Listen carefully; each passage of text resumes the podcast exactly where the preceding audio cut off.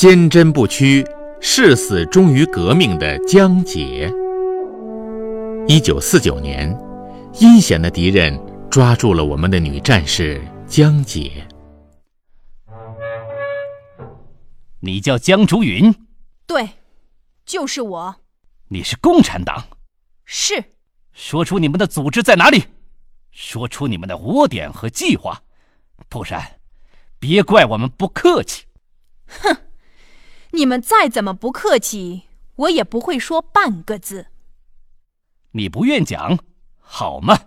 我们帮你打开嘴巴。哼，敬酒不吃吃罚酒，是不是？来人，给他尝点苦头，看看他嘴有多硬。由于逼问不出信息，敌人决定给江姐用刑。哼哼，嘴硬是吗？这个是我们自制的四愣筷子，把他的手放里面。给我狠狠的夹！啊！你说不说？不说就把你吊起来！不说，我什么都不会说的。很好，很好。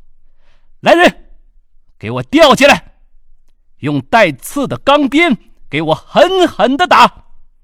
我还不信他不说。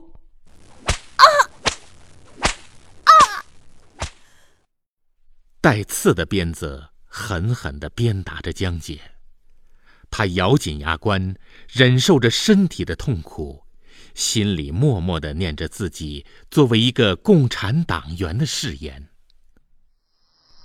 说不说？呸！我死也不会说的。不来狠的，我看你是死鸭子嘴硬。给我拿竹签过来，一个一个的。钉进他的指甲缝。都说十指连心，我倒要看看，你的心是不是也和你的嘴一样硬？哼，我的心是向着共产党的，是用钢铁铸成的，你别妄想了。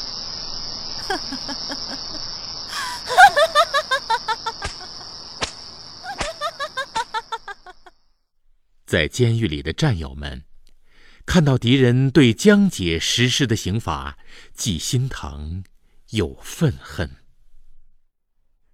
天哪，天哪！这些禽兽，他们怎么这么残忍？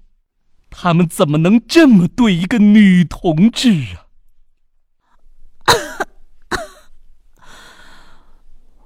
我没事儿。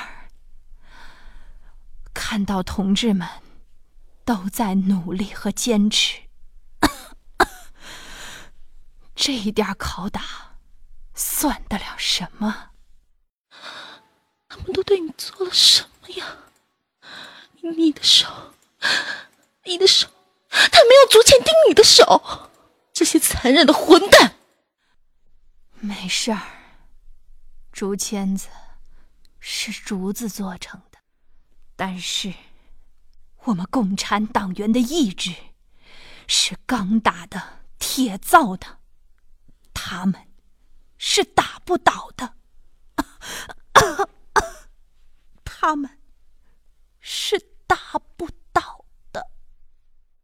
李竹清的声音在黑暗的监狱里缓缓的响起来，讲述着江姐作为一个女性坚强的过去。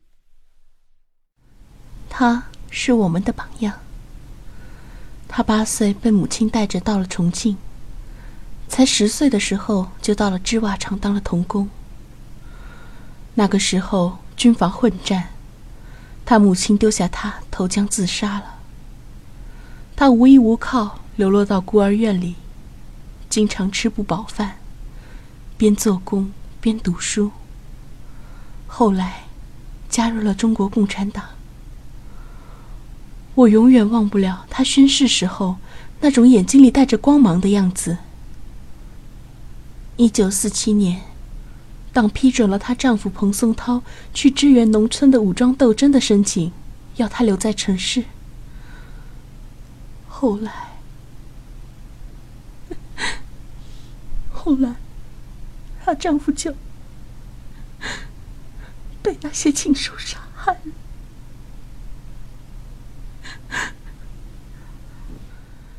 他还亲眼见到彭松涛同志挂在城门的头颅。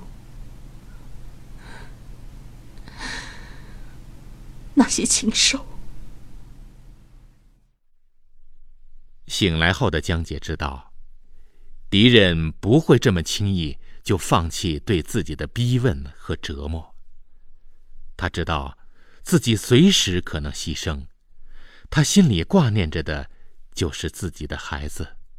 他决定写一封遗书。将军，你这是干嘛烧棉花？嘘，我把筷子磨成竹签，烧了棉花，和着点水做墨水。我怕他们再审讯我，随时可能有去无回。我写一封遗书，以备万一。江姐，你别乱说，你不会。青竹，你和我都知道情况的险峻，你和姐妹们都要照顾好自己。但是，一定要记住自己的信念。我时刻都记着。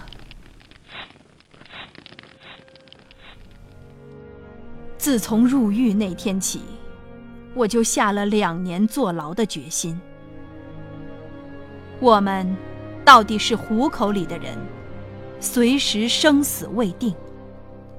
如果不幸的话，弟弟，云儿是我唯一的孩子，他就送给你了。希望你教育他，要踏着父母走过的路，以建设新中国为志向，为共产主义事业。奋斗到底。一九四九年十一月十四日，在重庆即将解放的前夕，江姐被国民党军统特务在歌乐山电台拦亚，秘密枪杀，被敌人毁尸灭迹，年仅二十九岁。江姐这位看似文弱的女性。在敌人面前，在面对各种酷刑面前，那么坚强不屈，不软弱，不投降。这需要多么强大的内心来支撑？他用他坚贞不屈的气节和钢铁般的革命意志和敌人斗争，为共产主义理想献出了年仅二十九岁的生命。我们应该学习江姐这些革命先烈对革命事业无限忠诚、坚贞不屈的高贵品质。